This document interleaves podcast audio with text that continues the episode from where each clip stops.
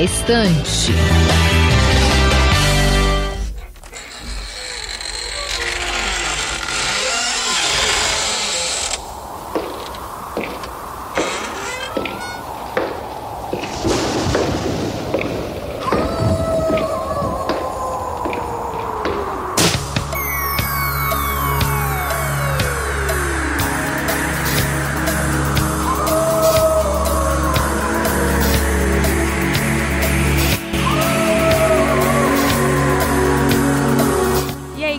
Tudo bom com vocês? Bem-vindo a mais um Na Estante!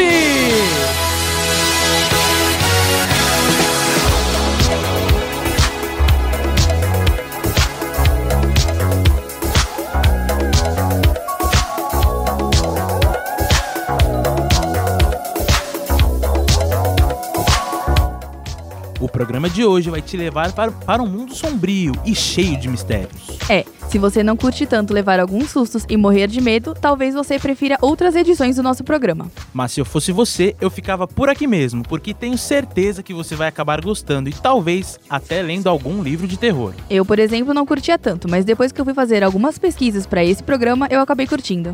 Eu sou muito curioso para saber como vai se resolver o mistério da trama. Então fica aí para descobrir mais sobre o assunto. Eu sou Sofia Villanueva. E eu, Miguel Rocha. E está no ar mais um programa do Na Estante.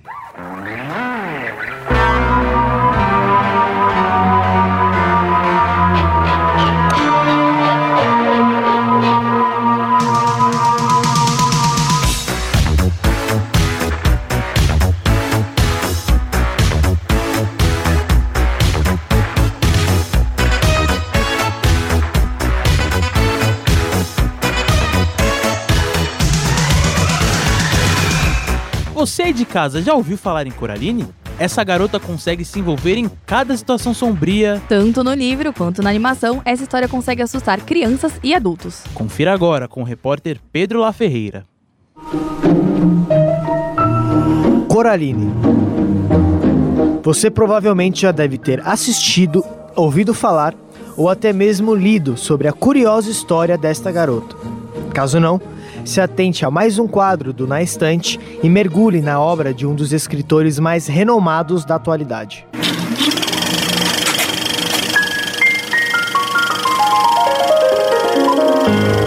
Livros, câmera, ação. Autor de crônicas e histórias em quadrinhos, escritor de novela, jornalista Neil Gaiman é dono de um repertório inesgotável e a novela fantástica de terror Coraline, O Mundo Secreto, é um dos grandes clássicos do autor. Baseado no livro, publicado em 2002, a animação cinematográfica dirigida por Henry Selick reúne fantasia, mistério, terror. E o sucesso ajudou a popularizar ainda mais o conto.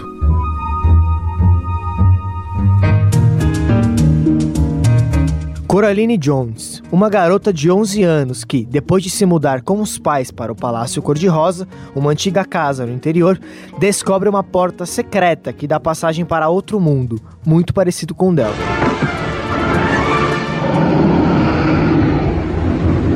Neste universo místico, eis que surge sua outra mãe, conhecida como Bela Dama. E, apesar do mesmo semblante, há uma diferença fácil e ao mesmo tempo assustadora de ser notada: os botões no lugar dos olhos. Mãe, chegou na horinha do jantar, querida. Você não é minha mãe. Minha mãe não tem. Bo bo bo botões? Gostou? Eu sou sua outra mãe, Toninha. Os botões costurados simbolizavam as almas das crianças capturadas. Na primeira visita de Coraline, a outra mãe faz de tudo para agradá-la. E Coraline recebe uma atenção que não está nada acostumada, já que os verdadeiros pais nunca têm tempo suficiente para estar com a filha. E mesmo com toda a gentileza da bela dama, Coraline não demora a perceber que está correndo grande perigo e recebe a ajuda inesperada de um personagem carregado de significados, o Gato Preto. E o que você acha que está fazendo? Olha, eu tô caindo fora daqui. É isso que eu tô fazendo. coisa tá errada. Não era pro velho poço estar aqui? Aqui não tem nada. É a parte vazia deste mundo. Ela só fez o que sabia que ia impressionar você. Mas por quê? Por que é que ela me quer? Ela quer alguma coisa para amar. Eu acho. Alguma coisa que não seja ela. Ou talvez ela amasse só ter algo para comer. Pra comer? Isso é ridículo. Mães não comem filhas. Eu não sei. Você tem gosto de quê? A partir daí, surge a teoria de que a primeira criança a adentrar o mundo paralelo conseguiu escapar e, anos depois, reencarnou na pele de um gato preto para proteger a vida das outras crianças da Bela Dama. Mas este não é o único personagem da obra que inspirou teorias. Pele azulada, corpo deformado e uma medalha no peito. O Sr. Bobinski é uma figura, no mínimo, inusitada. É segredo! O famoso circo dos camundongos saudadores ainda não está pronto. Menininha. Hum. Circo? Ah, é. Eu trouxe isso aqui para o senhor. Hum, Novicir. Hã? Novas amostras de queijo. Hum, é. Muito astuta, se aproveitando desta confusão para entrar na minha casa e espiar os meus muscas. Muscas? Os camundongos! Apesar dos mistérios acerca do personagem, há uma teoria bem convincente a seu respeito. Mas para entender melhor, vamos ter que voltar um pouco no tempo. Sexo? Pois bem, a data 26 de abril de 1986 para sempre será lembrada pelo acidente nuclear na usina de Chernobyl. A União Soviética se recusa a fornecer a seus próprios cidadãos e ao resto do mundo maiores detalhes sobre o acidente nuclear. Sabe-se que aconteceu na cidade de Chernobyl, a 80 quilômetros de Kiev e 450 quilômetros de Moscou.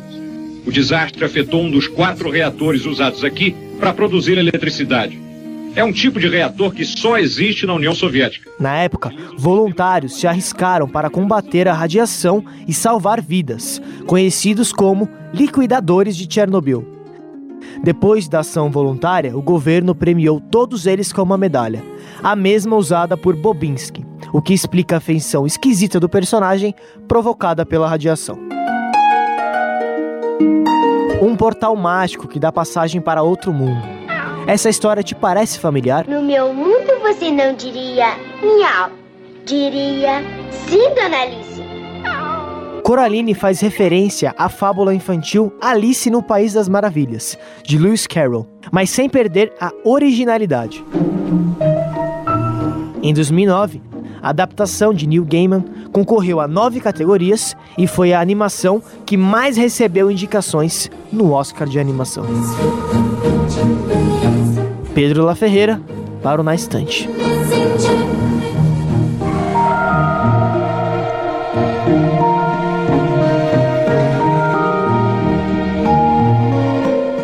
Que isso, hein? E que matéria! E a gente tá aqui com o rapaz que fez essa matéria maravilhosa, Pedro La Ferreira. E aí, Pedro, conta um pouquinho mais dessa experiência de fazer Foi... essa matéria. Acho que o mais legal de ter feito foi ter escutado agora. Me arrepiei aqui muito. É, assim, Cora Coraline é um filme que eu gosto muito, muito, muito. Já assisti várias vezes. Confesso que eu não conhecia a, a, obra do Neil Gaiman. Eu assisti o filme pela primeira vez. E sabe quando você assiste o filme depois você vai pesquisar sobre ele? Ver crítica, ver vídeo no YouTube. E aí sim eu soube da obra do Neil Gaiman. Eu falei, meu, preciso ler. preciso ler esse livro. E como eu tinha assistido a animação antes, o livro não foi tão assustador. Mas se você for parar para pensar, é muito macabro, né? É... é... realmente é assustador. E é um filme que faz referências a, por exemplo, Labirinto do Fauno. Sim. Com a, a Ofélia, né? A menina que adentra outro mundo, Alice no, no País das Maravilhas. Então, ele é um, uma animação, é uma obra que a gente consegue fazer referências com outras só que ao mesmo tempo ela, ela tem um tom, né, de originalidade. E. Ah, acho que é isso que eu tenho pra falar. Eu gosto muito, eu gosto muito de Coraline. Obrigada, Pedro.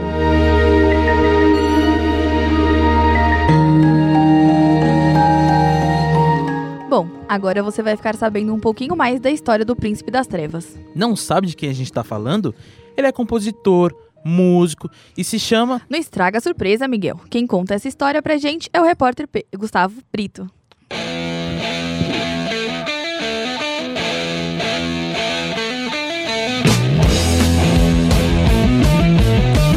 Se você é um amante de rock pesado, com certeza conhece essa voz icônica. Como hoje é dia das bruxas, nada mais justo do que contar um pouco da história do Príncipe das Trevas. Sabe de quem estou falando? Peço para você parar tudo o que está fazendo, preparar os ouvidos e ficar ligado para ver mais um quadro do Na Estante. Aperte o play.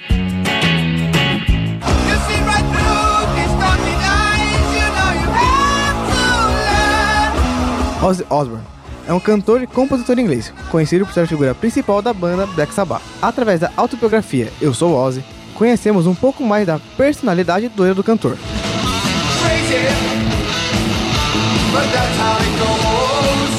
Nesse livro, Ozzy relata suas lembranças, ou melhor, o que sobrou delas. Em 1982, acontece o capítulo mais polêmico da carreira do cantor. No meio do show, um fã jogou um morcego no palco. Ozzy, no auge de sua loucura, mordeu a cabeça do morcego. Porém, o que ele não imaginava era que o animal ainda estava vivo.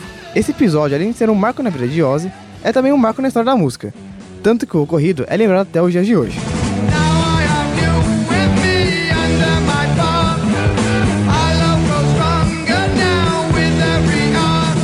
E como se essa história não fosse polêmica o suficiente, o cantor sofreu casos de extremos de consumo de álcool e drogas.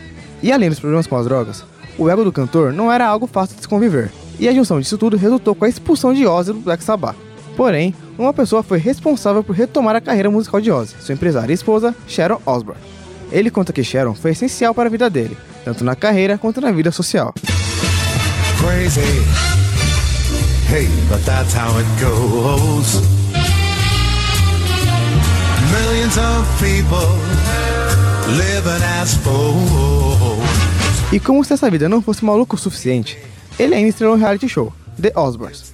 O reality mostra o dia a dia da família e com isso, o público fica sabendo dos problemas familiares, expondo cada vez mais a vida do cantor.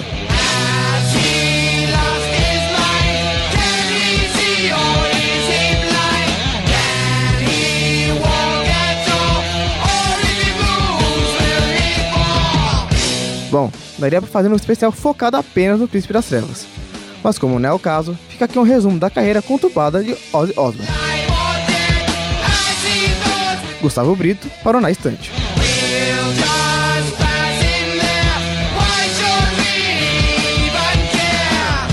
E agora o Gustavo Brito tá aqui no estúdio para falar um pouquinho sobre a matéria dele. E aí, Gustavo? Bom, eu sou fã de Ozzy desde pequeno, porque meus pais sempre escutaram Black Sabbath. Então, tenho uma, uma familiaridade, por, posso dizer, com, com o cantor. Eu tive que cortar muita coisa do quadro, porque daria fazer um programa só do Ozzy. Porque ele é totalmente louco. Eu não falei do acidente dele com o quadriciclo, do acidente recente dele. E com o, li o livro que ele fez, os resumos que eu li, quem leu o livro falou que ele retrata muito bem a vida dele, que foi ele que escreveu. Não parece que foi ele que escreveu, parece que ele pagou alguém pra escrever pra ele. Eu pretendo ler o livro nas férias, tenho lá em casa, meu pai já leu. E vida longa Ozzy. Valeu, Gu.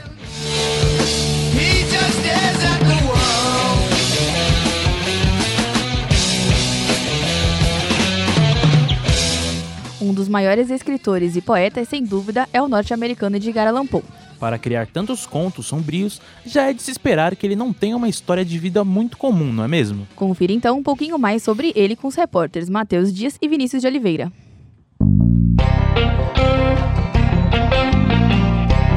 Por trás da caneta.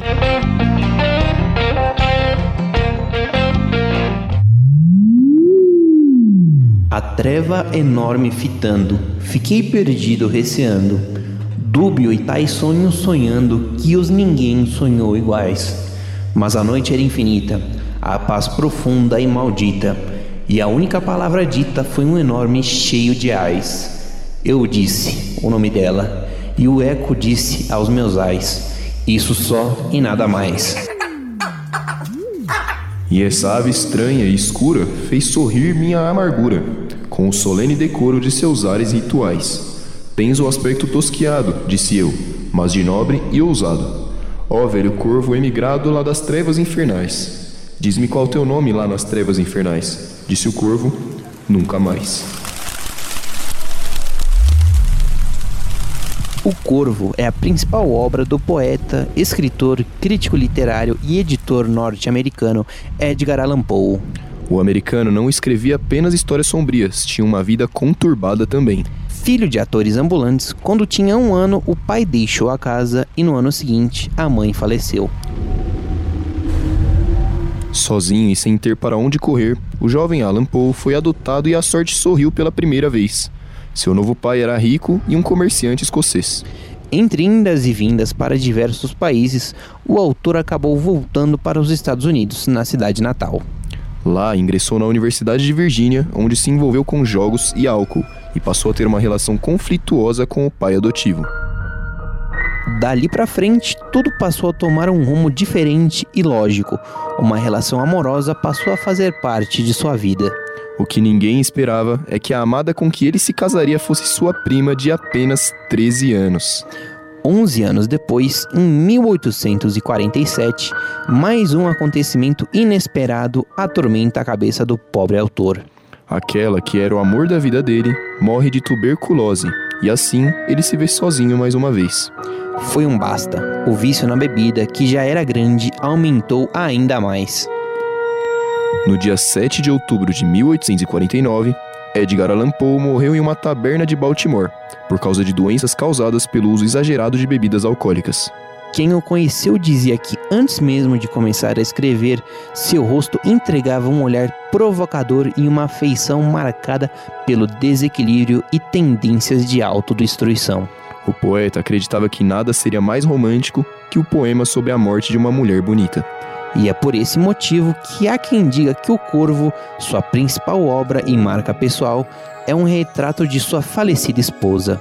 Pelo sim e pelo não, o melhor agora é deixar que cada um tenha a sua interpretação.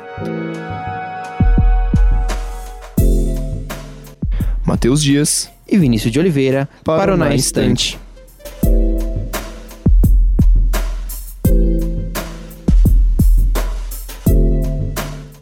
Também estamos aqui com os responsáveis por essa matéria, Matheus Dias e Vinícius de Oliveira. Ô, oh, que cara sombrio, hein? Esse aí me surpreendeu. É, a primeira vez que eu, que eu conheci Edgar Allan Poe foi a partir de um amigo meu que estudou comigo. Ele tem uma tatuagem no braço dele, que é uma tatuagem de um corvo, com a escrita embaixo, Nevermore, que é a assinatura do, do autor, pelo poema Corvo, quando o corvo responde a ele nunca mais.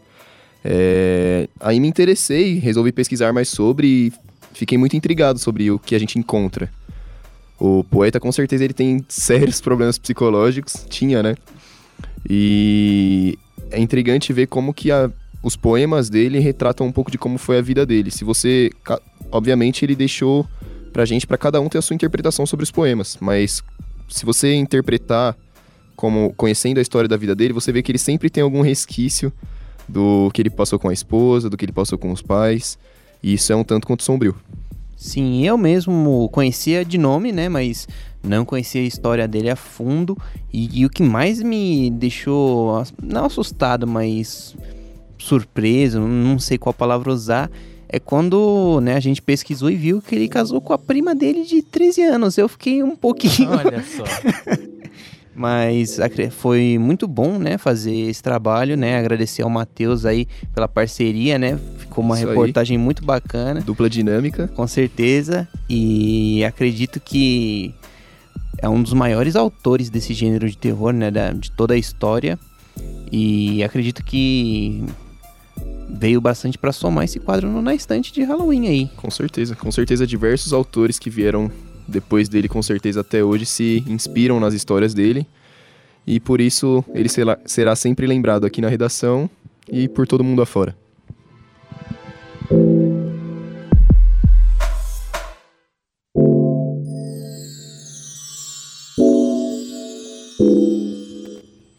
A sua hora de dormir é tranquila? Porque para muitos isso é aterrorizante. Escuridão, trovões, alguém te observando, tudo isso pode ser considerado um distúrbio do sono. Confira um pouco mais com as repórteres Júlia Marini e Letícia Maria. Jet lag, narcolepsia, terror noturno, sonambulismo.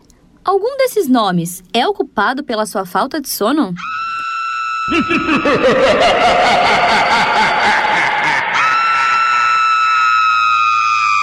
Se sim, você não está sozinho. Eu não consegui pregar o olho, eu não conseguia nem me mexer na cama direito, porque para todo lugar que eu olhava, eu lembrava daquele rosto me encarando. Deixar um pedaço do braço ou da perna para fora da cama. Se eu tentar lutar contra essa fobia e tentar deixar para fora, não vai, não consigo pegar no sono. A sensação que eu tenho é, é, de pânico, totalmente pânico. É uma sensação de que eu fico impotente, como se aquilo fosse destruir tudo e eu não tivesse como fazer nada. Eu tenho que ficar quieta, parada, tentando não, não prestar atenção, mas é uma coisa mais forte que eu. Eu sei que eu não posso ver aquela claridade que aparece antes do trovão, porque aquilo me tira o chão.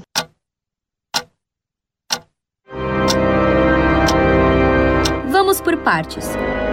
Os distúrbios são algumas mudanças no nosso sono ou nos hábitos do dia a dia que podem afetar negativamente a saúde psicológica e física do ser humano. Além da vida corrida, os medos diversos também são problemas na hora de dormir. O doutor e especialista em sono Silvio Francisco explica que o psicológico tranquilo é de grande importância para um bom sono. A insônia é uma dificuldade que você tem de iniciar o sono, de manter o sono ou de ter até a percepção do sono. Quando você tem essas causas externas relacionadas à ansiedade, depressão, fobia, a grande maioria das vezes isso se manifesta principalmente em alterações do sono. O que predomina é a insônia. Tanto que a insônia mais comum que atinge a população é a chamada insônia psicofisiológica. Ou seja, o indivíduo sofre um tipo de estresse, um tipo de mudança, muitas vezes uma fobia social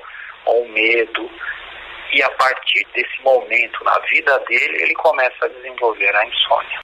A Fundação de Amparo à Pesquisa do Estado de São Paulo divulgou no mês de outubro de 2019 que, nos últimos 10 anos, o número de pessoas de diferentes faixas etárias que apresentam distúrbios do sono tem aumentado rapidamente. O estudante Gustavo Barros, por exemplo, tinha desde pequeno medo de ser observado enquanto dormia e fazia de tudo para conseguir dormir sem ser traído pela própria cabeça. Quando eu dormia sozinho, quando não tinha jeito, meu, eu deixava todas as luzes acesas eu ligava a TV se tivesse TV, sei lá, inventava qualquer coisa, ligava até rádio. Teve uma vez que eu fiquei ouvindo rádio, uma programação que eu não tava nem ligando, acho que era música eletrônica. Eu nem gostava de música eletrônica na época, mas eu deixava o negócio ligado só para que pudesse ter algum tipo de companhia e ainda assim eu ficava com medo, porque qualquer barulhinho que eu não pudesse identificar a fonte já era o suficiente para me deixar em pânico. Agora, com 22 anos, já melhorou muito dessa situação, mas basta ter um barulho diferente.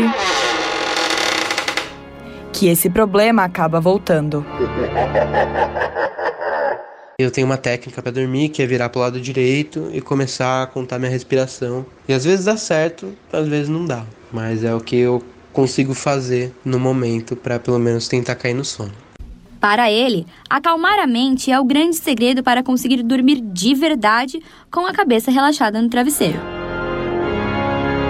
Mas não são só os adultos que possuem problemas durante o sono. O doutor acredita que as doenças chamadas parafonias, como o sonambulismo e o bruxismo, estão associados a uma falta de amadurecimento psicológico e do sistema nervoso central. Além disso, ele reforça que são alterações que ocorrem nas fases 3 e 4 do sono, ou seja, o momento que você está dormindo profundamente. Em relação ao sonambulismo, que é uma parafonia, no qual a criança pode até chegar a levantar, andar, mas realizar movimentos não tão complexos. Geralmente são movimentos mais simples de abrir uma porta, muitas vezes de mexer, acordar e mexer no brinquedo, às vezes muitas vezes de sentar na cama. Então nesse caso, se ela não acordar durante o evento, voltar a dormir, muitas vezes no dia seguinte ela não vai lembrar de nada. A professora Adriana Gouveia conta que o filho Pedro tem terror noturno desde os 4 anos e que no começo achou que fosse um simples pesadelo. Mas aí quando eu chegava perto, às vezes ele estava acordado, com o olho aberto, eu chamava, ele não, não respondia, não olhava para mim, ou gritava muito, chorava muito, às vezes saía andando, pulava,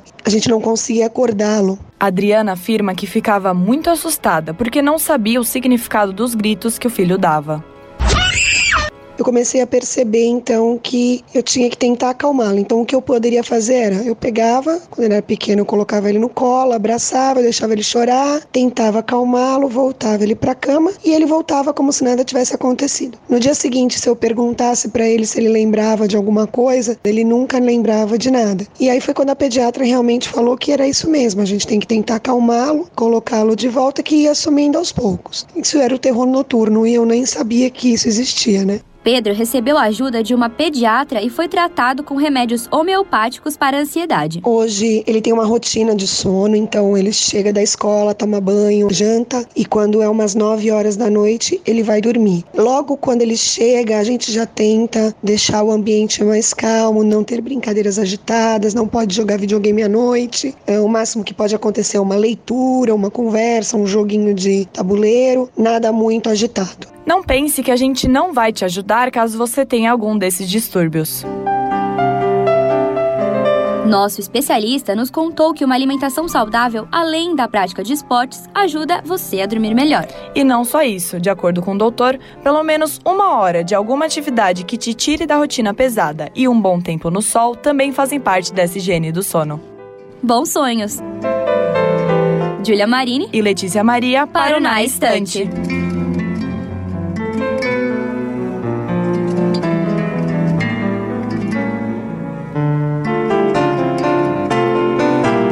E a repórter Letícia Maria está aqui para comentar um pouquinho mais sobre esses distúrbios. Gente, é, vai ser até irônico que eu vou falar, porque o especialista indicou pra gente, né, pra praticar atividades físicas e tudo mais. Só que antes de eu morar na casa que eu moro hoje, eu dividi o quarto com a minha irmã. E sabe aquelas camas, eu nunca sei explicar o nome, que tem a cama de cima, é uma gaveta, tipo uma gaveta embaixo? Sim. Não é beliche, bi, é bicama? É, eu era pequena e eu tenho claramente isso na minha cabeça de que várias vezes eu acordava e ela tava do meu lado. E eu ficava, meu, você tá caindo o tempo inteiro. Só que aí teve uma noite em específico que eu acordei assim no meio da noite com uma movimentação esquisita. Aí eu olhei para cima, gente, ela estava nadando crawl na cama. Eu juro por tudo. E já teve outro momento também que a gente tava viajando, tava na casa da praia. E aí ela. Desculpa, gente.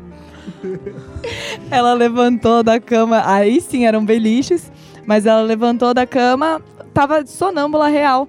Ela foi andando até a, o, a cozinha e foi pegar água. E aí a minha mãe encontrou com ela e falou: perguntou: Que isso, Carol? O que você tá fazendo? E ela não respondia. Ela estava totalmente, né, dormindo, mas lá tentando pegar uma água e, tipo, não tava conseguindo. Então, eu acho bem bizarro e essa reportagem esclareceu muito minha mente. E eu acho que Paulo Neto está aqui com a gente e consegue contar alguma experiência também para nós. Fala aí, Paulo. Realmente é, é, é uma, uns acontecimentos comum aí entre os, entre as, os brasileiros, né? Entre, é, já, eu já tive muita questão é, da paralisia do sono e é algo que realmente é, desgasta muito da vida das pessoas porque é, a gente sofre, né? Porque à noite você não consegue às vezes dormir direito e aí no outro dia resulta numa, numa baixa produtividade, né? É, então a paralisia do sono afeta muita gente, já me afetou. Eu, é, eu tenho uma que eu lembro bem. É difícil porque você fica na cama e, e, às vezes te dá alucinações e você não consegue mexer o corpo, não, você, não, você fica num transe entre acordado e dormindo. Então é, é como se seu cérebro seu cérebro está acordado, você, você consegue visualizar as coisas, mas você não consegue mexer nenhum músculo do seu corpo, você não consegue gritar, você não consegue é, levantar, enfim.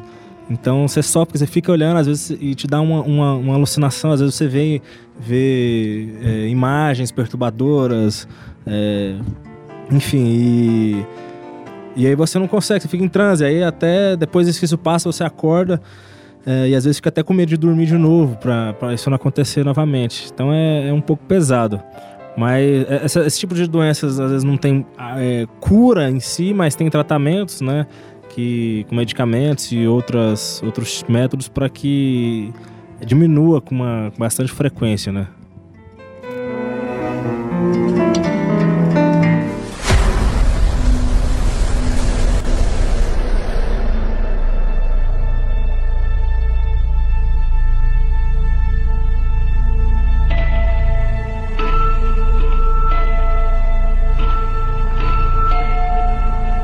E nós, infelizmente, chegamos ao fim de mais um Na Estante. Espero que você tenha tido coragem de ouvir até o final e tenha gostado desse programa. O Na Estante é uma produção dos alunos de jornalismo e rádio TV da redação multimídia da Universidade Metodista de São Paulo. A apresentação de Sofia Villanueva e Miguel Rocha, participação de Julia Marini, Gustavo Brito, Letícia Maria, Matheus Dias, Pedro La Ferreira e Vinícius de Oliveira. Trabalhos técnicos de Léo Engelman. Coordenação de Letícia Maria. Orientação das professoras Heloísa Frederico e Filomena Saleme.